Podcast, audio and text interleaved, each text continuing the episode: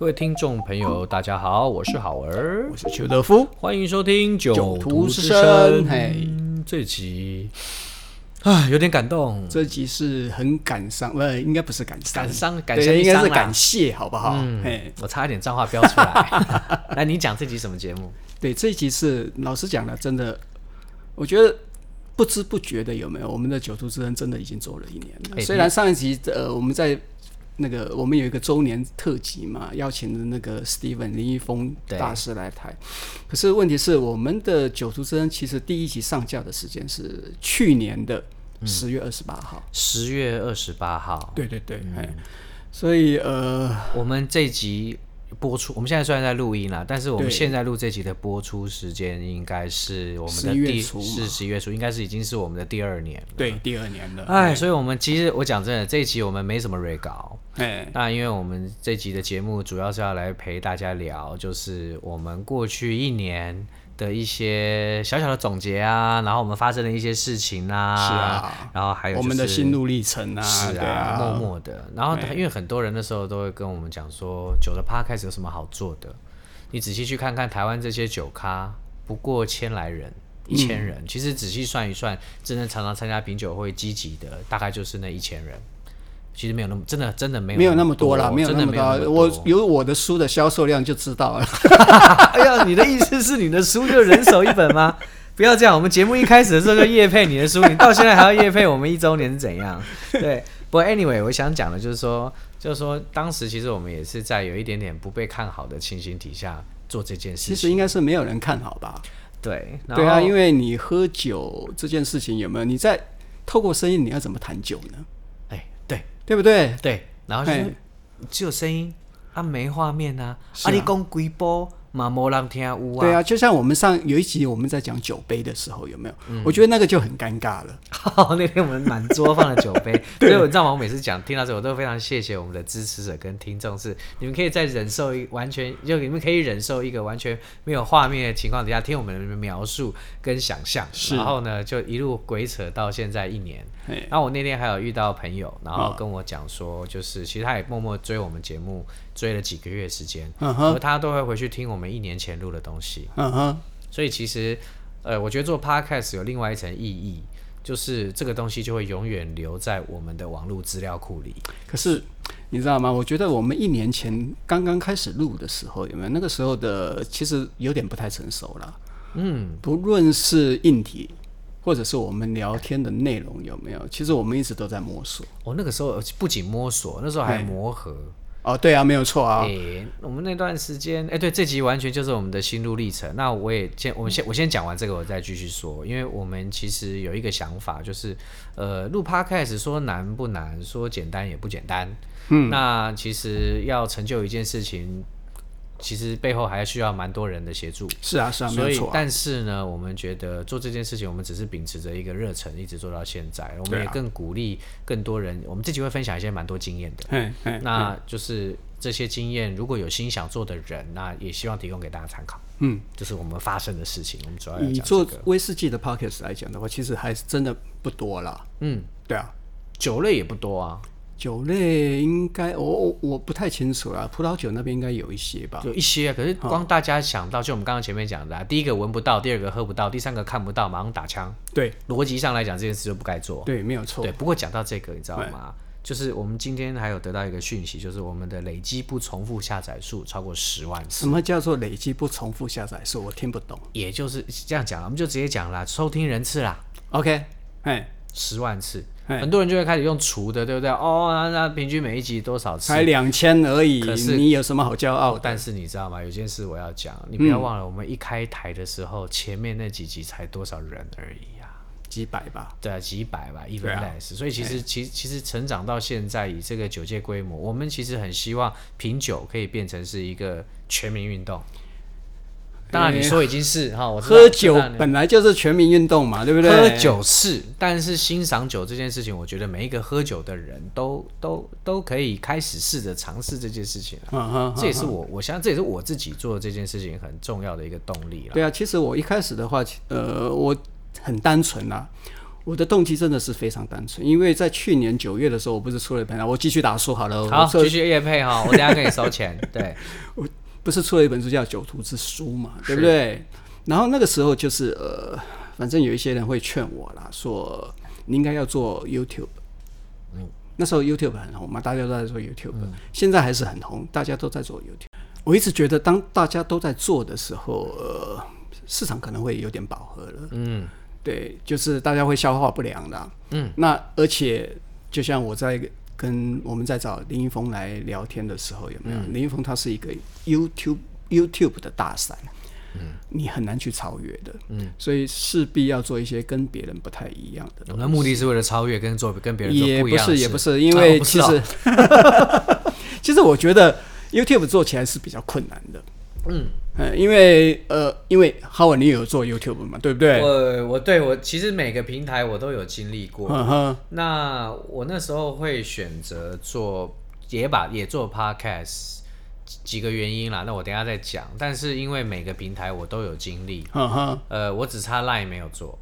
那但是呢，每个平台都有都有自己的受众，都有自己的群众，啊、然后都有自己的年龄层，啊、所以我学到了一件很重要的事情，就是说，呃，一样一个一样一个讯息，我要怎么样说到让不同的年龄层跟不同的性别听得懂，嗯、其实是我这一两年来最大的挑战。然后这第一点，我觉得我觉得这已经跨越到就是我们之前常常被面临到的问题，就是如何把专业的专业的语言说给一般人听得懂。但是这一般人其实还有分好几种。那我一直不断在学习，就是不同的受众就对。对，我一直不断在学习这件事情。你这就让我想到我们一开始开台的时候，当然除了设备上面的还不完善对以外，还有一点是蛮多人告诉我们的，就是说你们两个讲的话。只有业内的人听得懂，我们两个人自以为的幽默 笑话跟知名人物，只有业内的人知道。是啊，是啊，没有错啊。然后还讲说，就是你们已经觉得很浅了，如果要让一般消费者听到，会会需要更浅。我没有收到这些回应。其实这一点就是你在教育我的这一部分，因为我一直我，我何能何能教育你呢？我跟你讲，我真的一直生活在我的同文层里面。我以为我讲的东西，这些应该是大家都懂的东西。其实，虽然我尽量已经讲的比较简单的一些，可是我总觉得这应该全世界都知道的事情吧。哎，讲到这个事情，然后教不真的不是教育，我觉得你这样讲，我我真的是觉得太严重。但是呢，我我自己觉得说，呃，我们的这就是我觉得是我们俩当时最大的磨合，是没有错。而且为了这个磨合，我们一度想要觉得，如果真的不行，我们就放弃。对，没有错。我们曾经有过一段对话，就是说，真的不行，我们不要硬做。对，因因为我我们两个人都意识到一件事情，就是今天没有邱大，我也做不来。今天邱大没有好了，我也不觉得做来，因为我们两，你们各位或许只看到我们两个人。可是其实我们背后是有一群人在支持我们做这件事。我们在录音的时候，通常旁边都有另外两个人，对，至少两个哦。我们一共有四个人，对对，就是呢会负责帮忙我们做品质的管理，然后还有负责帮忙 take notes，然后负责帮忙做接下来衍生的内容。是因为我们也知道做一个做一个好的 podcast，尤其是做久的，你只有声音真的是不够，所以我们必须要靠脸书的力量。我们必须要靠其他平台的力量，把画面带给大家，对，带带出来给大家。所以我们在 IG 上面也做了一些事情，我们在脸书上面也做了一些事情。嗯，那光这些事情就会让只做 Podcast 这件事情变得不简单，比较复杂一些了。是啊，当然也可以单纯的做好。其实我我我就在讲嘛，我一开始做的时候，其实我就是很单纯的想说，哎，录音还不简单，嗯，对不对？你只要有一个麦克风，甚至你不需要太专业的麦克风。哦，对，没错，你对不对？我随便用就好了。其实很多 podcaster 有没有？他们一开始做的时候，就是用一些非常简单、单纯的一些设备，然后用他的 notebook 有没有？反正就是录音而已嘛，然后就把它播放出来。而且所有的上架平台到现在为止还是免费的。呃，啊，对不对？哎，是啊。所以其实它是一个呃门槛非常低的一个媒体。是。但是门槛固然低，可是我们也发现到说经营酒的人真的不多。不多，哎，我记得那时候为了这个事情硬体啊，我们一开始也是弄得迷迷茫茫。我还去问，因为那个有我刚好认识到百灵果嘛，然后百灵果那那两位好朋友，他们其实也给了我们一些建议，然后也让我们能够今天弄到现在。那然后呢，也也摸索了一段时间。其实相对来讲，我觉得 Podcast 是一个好入手，但是，哎，我觉得 Podcast 难在那个持之以恒这件事情。你看，我们今天录了几集？我们录了，这是我们现在第五十四五十四集，对，每一周都不间断，是连过年都让大家听得到，是，所以光这一点我就觉得非常不容易。连在疫情中，我们继续录，对，我们戴着口罩，戴着口罩录，然后隔五公尺，幸好我们的线够长，对，我们把线 到时候再把线拍给人家，对。只是你知道吗？这件事情哦，如果没有邱大，我也不会干啊，真的、啊，真的啊，我这是我跟你不最大的不一样，我是那种啊想不到东西啊，明天再录啦，我是这种人，哎。对，然后呢？但是你不是，你是跟我讲说没有，一定要，一定要，一定要这样子拍。所以你算是后面有点那种啪啪啪，然后再。基本上我就是，呃，我现在想到有一句话，我觉得很重要啦。嗯，这也是从那个 Steven 林一峰那边听到的。他说，把一件很简单的事有没有持续的做下去，那个东西就是你的。你就变植被大叔了吗？哎，还没有。我现在只拿得起，哎，纸杯。哎，我们给我来给他一个纸杯。对。没有，其实这个想法蛮重要的。是啊，没有错。其实我们讲也是，我们也是录音，然后整理这些内容，对对对对，然后上架。但是一直持续做，一年做五十四次，其实也不容易，不容易，真的不容易。然后我们从一开始讲话到 K K 的。然后到现在，其实而且我们其实有设计了一个那个节目规划的样板，嗯，然后我们就用这个样板下来帮我们自己做定向，然后帮我们下来写内容。我记得一开始是改到翻天啊，改到我不要这个。其实一开始很简单嘛，对不对？我就一二三四，我要到底要讲什么东西？但但到后面我们已经很自然了，是啊这个东西我们都知道彼此要什么，所以我觉得内容上的磨合是当时我们最大的一个。还有个性上的磨合，哎、欸，个性上更可怕。我们当时两个人想的很单纯，对不对？来，你是这个样子，我是这个样子，然后我们两个加起来就可以把这两个东西结合在一起，超棒。然后结果一路的时候才发现到说，妈的，不是这样，不是这样，不是这样。所以哦，中间那个磨合花了很长一段时间。可是觉得一个重点就是坚持下去做。是。可是你看哦，这五十四集当中，我们的节目大致上分成两类，两大部分。对，第一大部分是。威士忌的知识推广部分嘛，对不对？没错，知识分享。然后第二大部分是我们到第几集开始啊？我们到第十多集的时候才开始。我们第十六集的时候请了我们的第一位来宾叶怡兰老师。然后呢，那时候正式开启我们的那个访谈单元，叫做“哎呦喂啊，哎呦喂啊”。对，哈，取了一个非常可爱的名字。然后呢，这个是可爱的小编以前。对，没错没错，前任小编现在在。你知道吗？这一点我也觉得我们需要磨合。我一直走那种。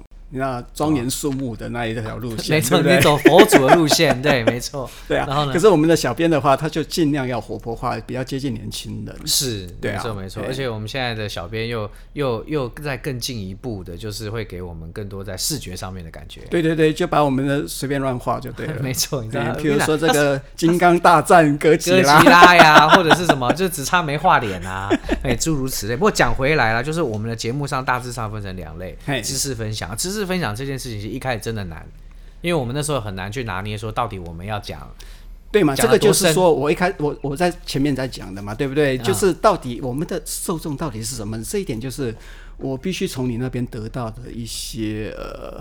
回馈，对，我是是我是收集市场资讯的人，是是是，对。然后再来就是我们的访谈系列，其实我们访谈系列得到不少的回响哦。然后我们访谈系列其实是从威士忌界的人，然后慢慢走出去，然后我们甚至连就是就是几个非常重要的台湾威士忌人，嗯，然后还有就是像那个那个吴吴淡如淡如姐，嗯，也都有到我们这边来，所以我们会觉得说，其实也告诉大家一件事情呢，威士忌虽然是个小圈圈，但其实威士忌的面向可以。非常非常广，其实我觉得访谈的过程当中，我看到这件事可以更广，可以再更广。对，是啊，是啊，所以这应该是我们未来，嗯，未来下一个年度里面，我们必须要尝试的地方。欸，你讲到这个，下个年度你还有什么题目想做啊？我们有一个题目，事实上已经做过，可是没有真正在很深入的在做的啊，哦，就是开箱，开箱。是，哎，你知道开箱对我们来讲，那时候也是大家讨论很久。没有画面，开个狗屁香啊！做啊！我们跟人家描述这些风味，他们又喝不到，对不对？是是。可是我后来有觉得，我觉得开箱一定要做，嗯，而且是开箱，应该是我们下一个年度非常重要的一个类别。裁员，裁员是把员工裁掉吗？对，不是。但是我觉得开箱一定要做，因为其实其实开箱会是另外一个把知识统合在一起的方式。其实这个也蛮重要的，因为我曾经呃有一个社团邀请我在那边去做一些问答啦。嗯，那我发现很多人就在问一件事情，就是威士忌的风味这件事情，你如何去察觉这些风味，然后你怎么样去感受这些风味？那用讲的够吗？呃，这个就是线上的啊。哦，对不对？很多人对这个有疑问，他觉得说，哎，你们这些达人有没有？这些 KOL 人一天到晚在胡扯这些啊，里面有什么味道，有什么味道啊？这些东西，请问我要如何感受得到？嗯，那我们去开箱一支酒有没有？我们不会选那种呃非常必须要用非常昂贵的价钱取到的酒。我们现在开箱的都是一些比较容易入门的一些基础酒嘛，对不对？啊、这些酒的话，其实你在市面上很容易找得到的。幸好我们没有开箱三期五十五年。我好希望开箱三七五十五年，真的吗？我是我是是那个空瓶子在那边的，对，所以我们接下来会聊比较多开箱的东西，因为其实讲真的，过去一年我们把一些基础知识都有啊，南瓜的七七八八了，差不多了啦。然后我们接下来下一步就会来想要跟大家讲说，哎，今天这个酒有这个风味。啊，它这个风味来自于它的哪里？嗯嗯，然后除了这个之外，它这支酒跟我们人又有什么样的连结？我们要把一些焦点放在这一件事情上。因为讲真的，有的人就想说一样闻到花香、果香，味道浓郁啊，嗯，你会觉得我们都在讲一样的话。可是其实蛮多酒背后产出这些味道的原因是有一点不一样。对，我们尽量，其实我这也是我做这个 podcast 的原意啦。我希望他做的不是那么的表面。也不能说是这么你这样讲就是别人很表面的意思。不是，因为我们可以常常参加一些品酒会嘛，对不对？啊。品酒会里面其实能讲的东西真的有限，因为 Howard 你不是讲了一大堆的品酒会嘛，对不对？一大堆。你能讲的东西真的很有限。呃，看你怎么定义。不过你这样来讲的确是。是啊，因为我我没有办法去讲其他酒厂的东西。你没有办法全部用语言去讲一个小时这支酒厂。他到底是怎么样？怎么样？你确定？好啦，你有这个经验吗？那诶诶，欸、不容易啦。应该是说，我的的确确有，但是这件事情也不是这么常发生。是因为我们其实，在讲酒商品酒会的时候，很多流程是被固定住的。对，没有错。然后其实有一些东西，我打个比方来讲好了，讲木赫摩拉，那时候我的 T 给出嘛，我在节目有跟大家讲，哎，我很我很喜欢这个酒厂，然后这个酒厂它的制程有很多特别的地方。嗯，其实我如果我我今天没有没没有酒商框架的话，我就会再去引用，比如说它的重桶。是。重桶对他风味的影响，我觉得在于讲到别人的总统对他风味造成的影响，然后你就会因为喝了这支酒，然后也想去喝其他酒，来认识威士忌的某一个重要的环节。对啊，这就是有趣的地方啊！是啊，所以我们未来的开箱，这个就是我们可以发挥的，因为我们无边无际，我们可以直向发展，我们也可以，我们可以纵向发展，我们也可以横向发展这件事。其实这是呃，我觉得 Podcast 最重要跟 YouTube 很不一样的地方就在这里啊。Pas Podcast 的时间很长。嗯，它可以发挥的东西非常的多。嗯，YouTube 你在观看 YouTube 的时候有没有？你做个五分钟、十分钟，呃，就差不多了啦。嗯，对不对？嗯，那我们刚刚你也提到一个名词叫做呃不重复下载。嗯，其实 Podcast 有一个特性就是通常都会重复下载。我觉得我我不知道别人的数字。但是我我真的在这边感谢我们的我们的听众，就是说大家都会把一个节目就是听一遍、两遍、三遍。其实也不一定是这样子，其实不一定是这样子，因为不一定是你一次听，你下载一次的话，你就从头听到尾嘛。啊，对，不一定，对不对？你可能大家会起码会想听完这件事情啊。对，你可能会呃分分好几段在听嘛，对不对？这个就叫做、嗯、呃重复下载嘛，对不对？是啊。所以呃怎么讲？因为它很时间很长。所以你不一定会一次听完，嗯、可是你大概都会把它听完，所以你会重复下载几次。嗯，那在这种情况下的话，我们希望把这个节目做得更深入一些，然后可以聊到更多的东西，而不是比较一些不要说浮面好的。我懂你的意思啊，因为其实有些话题我们不需要再特别聊了。因为 Podcast 有另外一个优势，就是说这些内容不会消失。对，对，所以你随时可以回去听任何一个你你可能想要再了解更清楚的的知识议题，嗯，你随时可以。嗯嗯嗯所以呢，我们就会把这件事情继续继续往前推进。是，我们就会把它推进到一些比较应用类的方式。嗯，然后呢，生活类我还不敢讲。嗯，但是就是我们希望它的面向可以更广，更广，而且是更深。是，然后还有一点就是，我们我们刚刚前面有讲，就是说，我们其实非常希望有更多的威士忌的资深专家。达人也好，谁也好，一起加入 Podcast 的行列。嗯，因为酒徒之声，我跟邱大，其实大家听到现在都知道，我们两个其实是很不一样的威士忌人。嗯，那我们这集节目最大的，我觉得我们最大的好有趣的地方就在于，我的观点有时候跟邱大的观点很不一样，知识型的观点，或理性型的观点，或感性型的观点，或是像我这种比较比较放松风，就是比较比较乱喝型的观点都好。那可是其实每一个喝酒的人都有自己的观点。哦，这一点真的非常重要。所以我刚刚在讲那个风味这一件事情，有没有？我从来不会把我的对于风味的观点想要加注在别人的身上。啊，真的吗？对啊，真的吗？欸，你喝出来跟我喝出来当然是不一样的东西吗？你都叫我一直要做拼音笔记，哎，那是你的啊，啊，那又不是我的，也是也是也是，对不对？嗯。也是，对，耶，对啊，其实，哎，你这样讲，我倒没发现呢，我都以为你一直在灌输我说法规就是一切，制程就是一切，法规那是另外一件事情，对，因为它是白纸黑字写在那里的啊，是，对啊，所以我们接下来才会就开始慢慢去做一些比较应用型的题目，然后当然来宾这件事情我们一定会持续，我们还会继续，对，而且才发现到说，其实，嗯，来宾还蛮有的玩的。所以其实，在这边也想跟大家讲说，你觉得有什么好玩的题目，你也可以告诉我们。啊，对，就到我们的社团里头，然后去留言。是是。哎，其实邱大，蛮多人在问我们一件事情，也是蛮多人觉得 Podcast 到底值不值得做的事情，叫做 Podcast 到底会不会赚钱？哎，讲到这个就有点伤心了。我跟你讲一件事情呢，我曾经在今年二月的时候，呃，到一个节目，另外一个 Podcast 叫做《马里欧陪你喝一杯》。对。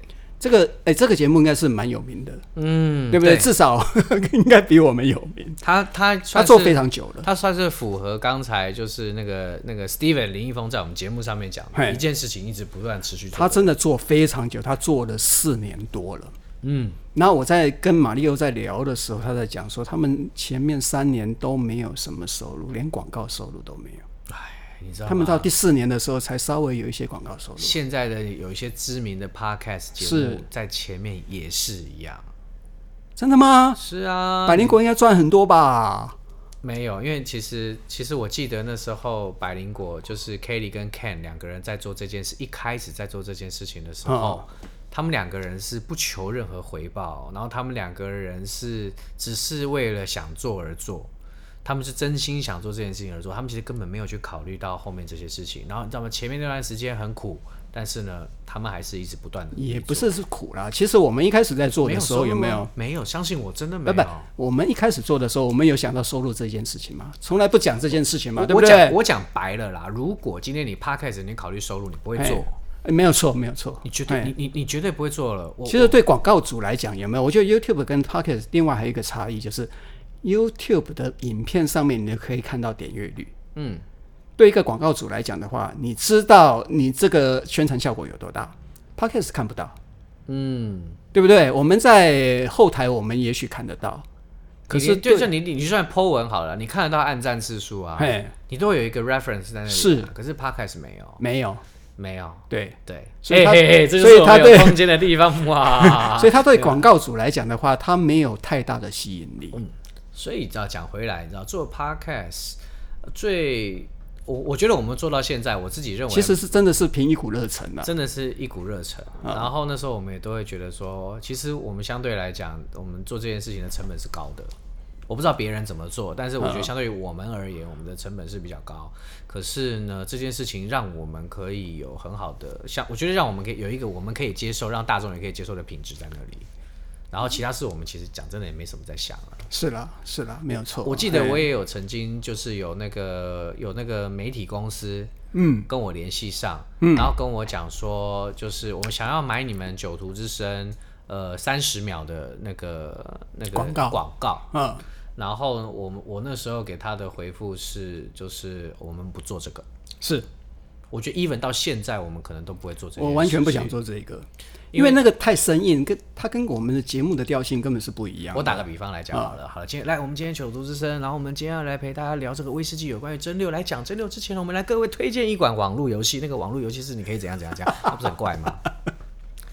对，所以这件事情，我想我们大概大概嗯。呃大概做的机会也不会太大了，当然我相信网络游戏也不会置入我们啦。好、哦，那只是说我我觉得我们就算今天有商业上的合作，嗯、可是其实我们在内容上面还是我们会在我们觉得要跟听众讲的事情，然后跟就是就是这个这个广告主他想要的事情中间找到一个平衡点。是，我觉得这点是我们一直要坚持下去的地方。没有错，对，所以其实经营 Podcast 要的眉眉角角也还真不少。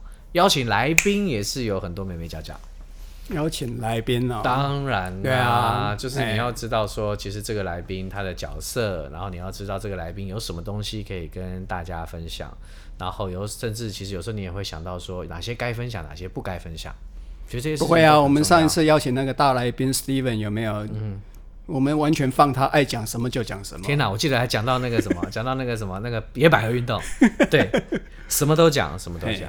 对啊、所以其实，其实我其实我觉得这种来宾其实很好，这样子我们可以不用花力气去想一些有的没有的。是，对啊。不过讲真的，我觉得一路下来感触还蛮深的。是，因为其实也接触，就讲真的也开了我的眼界，接触到了很多我也不曾去思考过的威士忌面向，像聊到酒展。像聊到宜兰老师的想法，像我第一次知道哦，原来其实每一个人变成威士忌专家之前都有一段自己的心路历程。嗯，嗯，嗯，那我觉得这些历程都可以提供给我们的听众。你也想成为威士忌专家的话，你也可以参考。它或许很简单，但其实它也会像你，它其实它就是你生活当中的一个部分。对啊，我觉得这是蛮蛮多事情可以陪大家好好的来分享的。嗯，是啊，我只能点头。那你呢？你呢？你呢？你觉得你有什么改变？我觉得我有什么改变啊？嗯、其实我觉得，呃，就像我前面讲过的，我觉得，呃，我不能再生活在我的同温层里面。嗯，其实真的就是这样子，因为我觉得要跟一般的普罗大众，跟七百万的喝威士忌的酒友们，跟他们分享一些我自己的观念的时候，我必须要用一些真的大家比较听得懂的一些语言。哎、欸，等一下，你这样讲，哎，你表示我们还有，我们还有，你看，我们才刚突破十万，是是是，我们还有五百七十，就我们的目标就是要想办法让七百万减掉十万，我们等于没减，等于六百九十万，是有减跟没减一样。对，其实我们还有很大很大的一段距离，还有一个长远的目标要继续前进。是、啊，可是要达到这个目标，我们如果依照我们成长的倍数来讲，邱大，你大概要讲到七十岁。有九徒之声节目要变老九徒之声，因为那时候我也五十几岁了。那时候的媒体应该也不太一样。那时候搞不好没人听 podcast。哎、欸，好，我完全无法预料。哎、欸，不过讲到这件事情，你知道吗？蛮多人问我们一件事：什么？你们为什么不去 Clubhouse 直播？现在 Clubhouse 有人在玩吗？我不知道，但是那 Clubhouse 很火红的时候，其实我我我被问到非常多。哦，是没有错，嘿，那个时候，但我记得那时候我只回了一句话，我就说，呃，我跟邱大讨论过，我们两个评估决定不做这件事。为什么？他现在想想为什么？我们那时候到底评估了什么鬼啊？其实是因为我懒。对，其实啊，其实最后真正的原因是什么？因为酒友们的 Clubhouse 的直播都在来十一点。是。然后呢，然后一拖就是三四个钟头。那时候基本上是我跟邱大已经是要睡觉的时间。我老人家，对，没错，你知道吗？所以我们我们那时候觉得，哈哈，天哪，那十一点才开始，那我我我们开酒吧好了，对。就会就会觉得，嗯，好像做这事情还，所以其实媒体一直在变了。是啊，对啊，嘿，是啊。那我们希望我们的九族之声能够持续下去，至少我们已经迈入第二年了，而且默默的迈入。嗯、老实讲，我一想起这件事情，有没有就觉得很不可思议？那我现在手上有一张，有一张我们从第一集到第五十四集的这个主题名单啊，有一些题目让我回想起来，我根本不记得，已经忘了，我没有讲过那一集啊。比如说会有卑鄙下流的状况出现。其实我在看到这个之后。我也忘掉我到底在讲什么。是啊，不过我发现到我们涵盖的面向真的蛮多的，就是我们的小编非常贴心哦，都帮我们把每一集的关键字给 highlight 起来。嗯、我们讲到，比如说台湾一年有一千八百场以上的品酒会，当然今年可能没有，因为疫情的关系。是，到底什么样的？到底什么原因让台湾变成有这么多的品酒会？我们这一集到底在讲什么？那集十五年来目睹威士忌之怪现状。我们到底在讲什么？不要这样，不要这样，不要这样。对，其实我们我们自己都要回去听一下，我们到底讲了哪些东西。然后我觉得有些蛮有意义的是，我们讨论到了清景泽。哦，是。然后我们还有讨论到威士忌里头的大辩论，叫做风土。大辩论，对，有大辩论。我本来我本来预期第二场的。哦，对啊，我题目都已经准备好了，好不好？其实讲真的，我们也觉得蛮可惜的，因为其实风土这件事情是还可以再继续谈下去的。就我们刚刚讲到大辩，继续发酵，它应该还会继续发，因为大辩论会继续会继续发酵。还有另外一个事情叫做干大事，对，我们有讨论到的非常多，你们还把酒商面相带进来。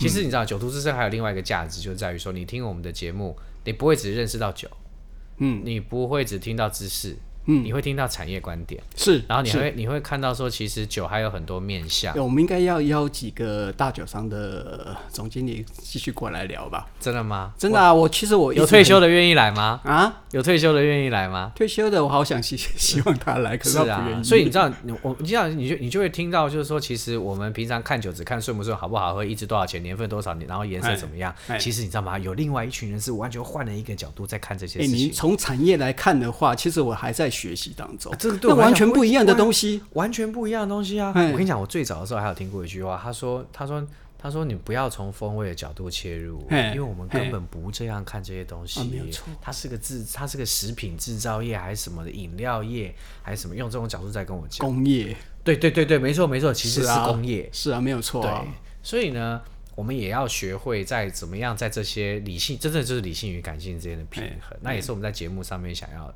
带给大家，不过核心的目的就是希望每个人都能够用一个更广的角度来看待威士忌这件事情。对，就其实我们都在学习啦。那我再问你一件事情：调和式威士忌比较好喝，还是单一麦芽威士忌比较好喝？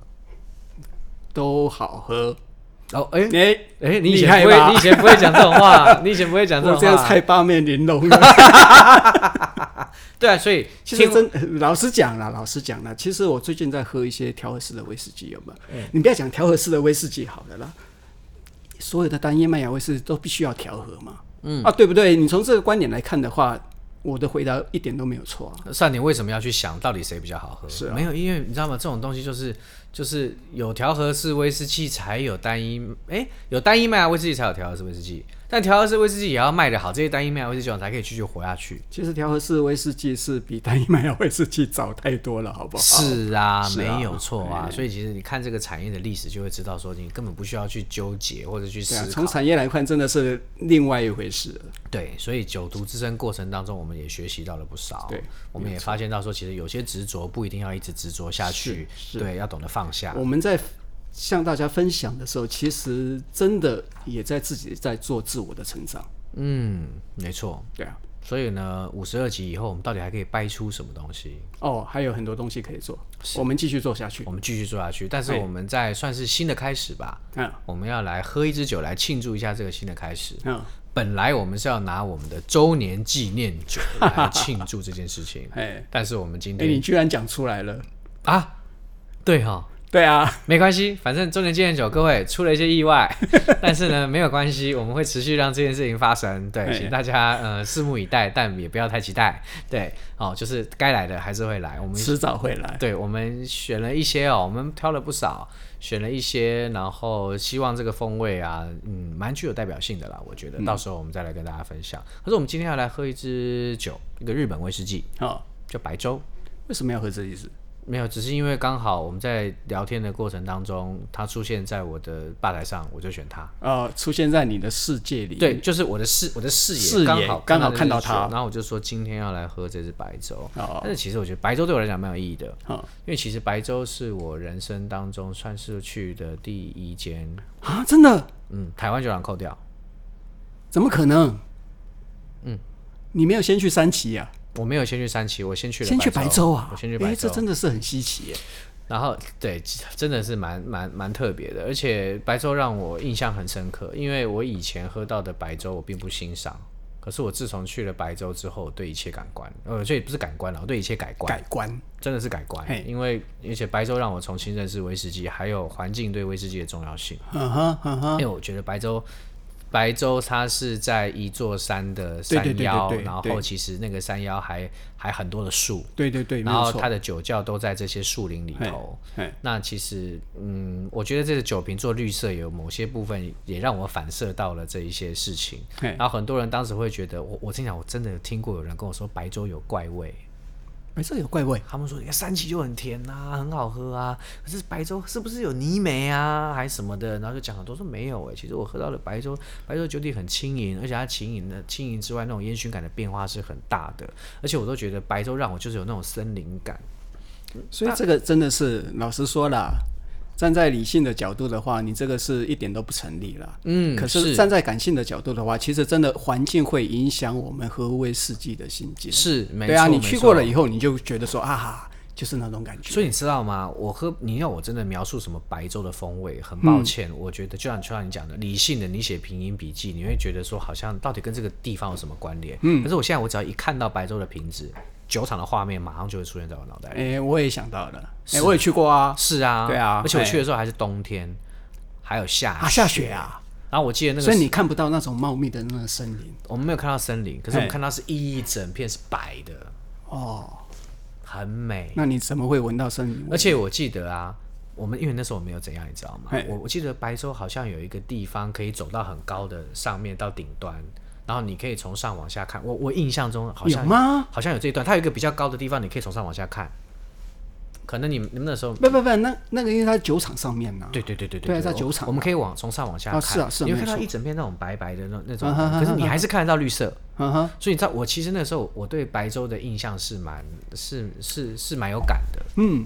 所以那时从那时候 moment 开始，我就我就喜欢上这酒厂。然后我记得我喝到的第一支白州是白州十年。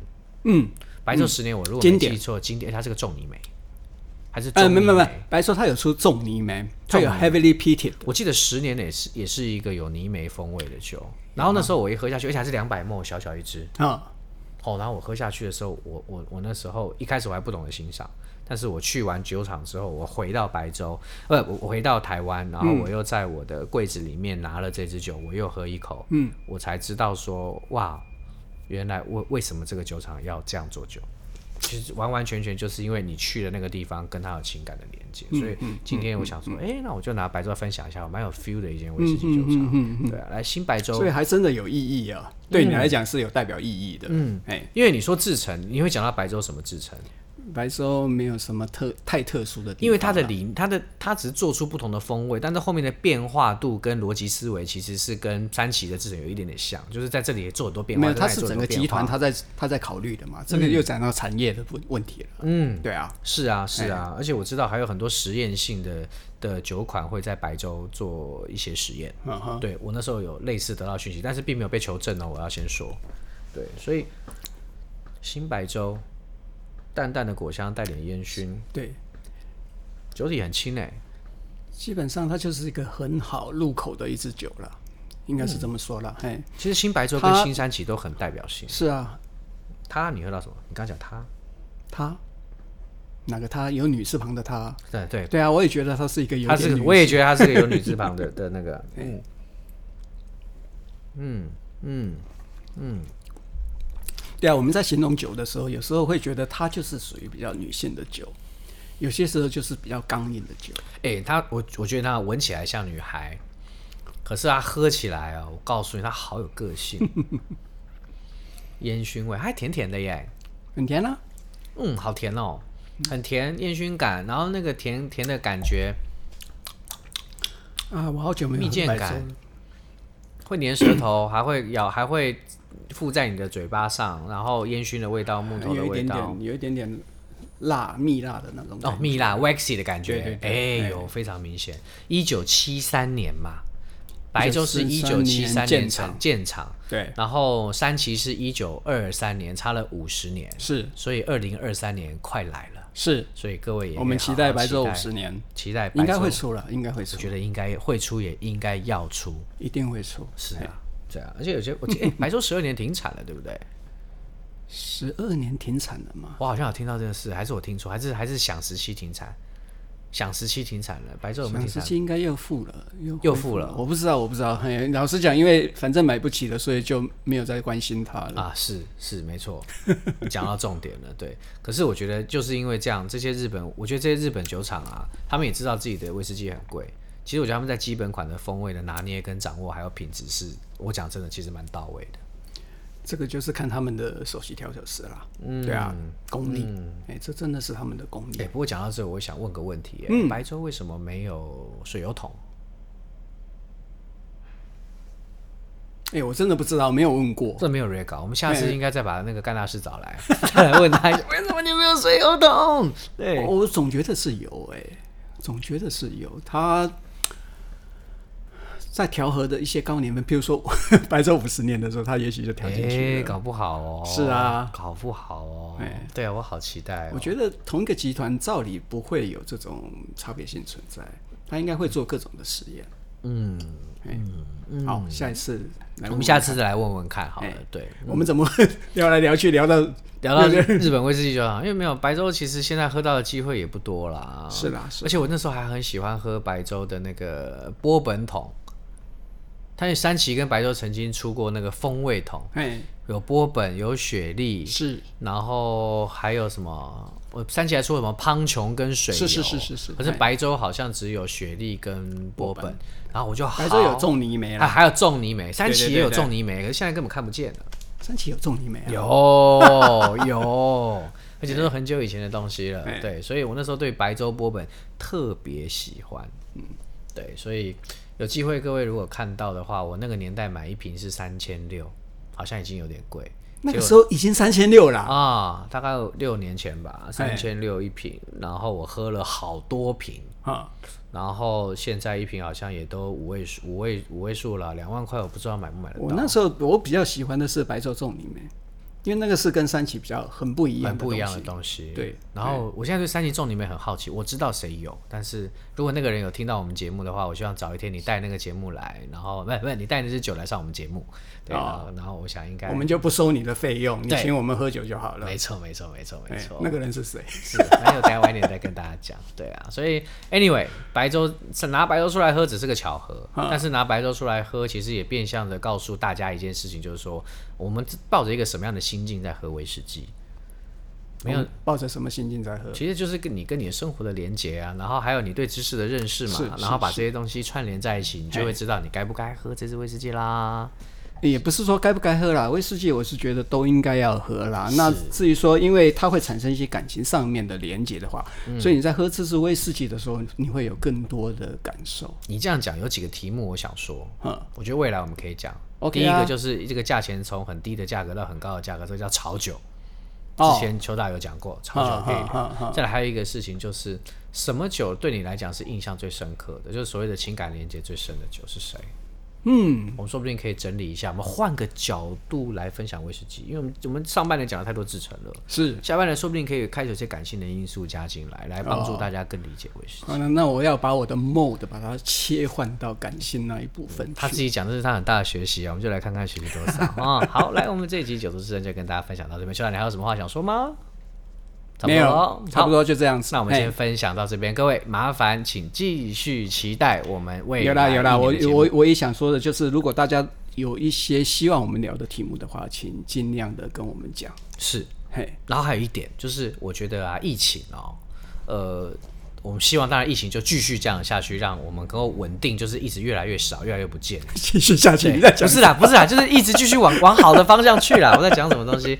就是往好的方向去。然后呢，我们可以多做一些跟我们的听众有互动的事情，是是是是，有一点实体的一些活动能够出现，活动能够出现，这也是我们在未来一年我们很想要做的事情。所以请大家拭目以待哦。好，我是 Howard，我是邱德夫，我们下期见，拜拜拜。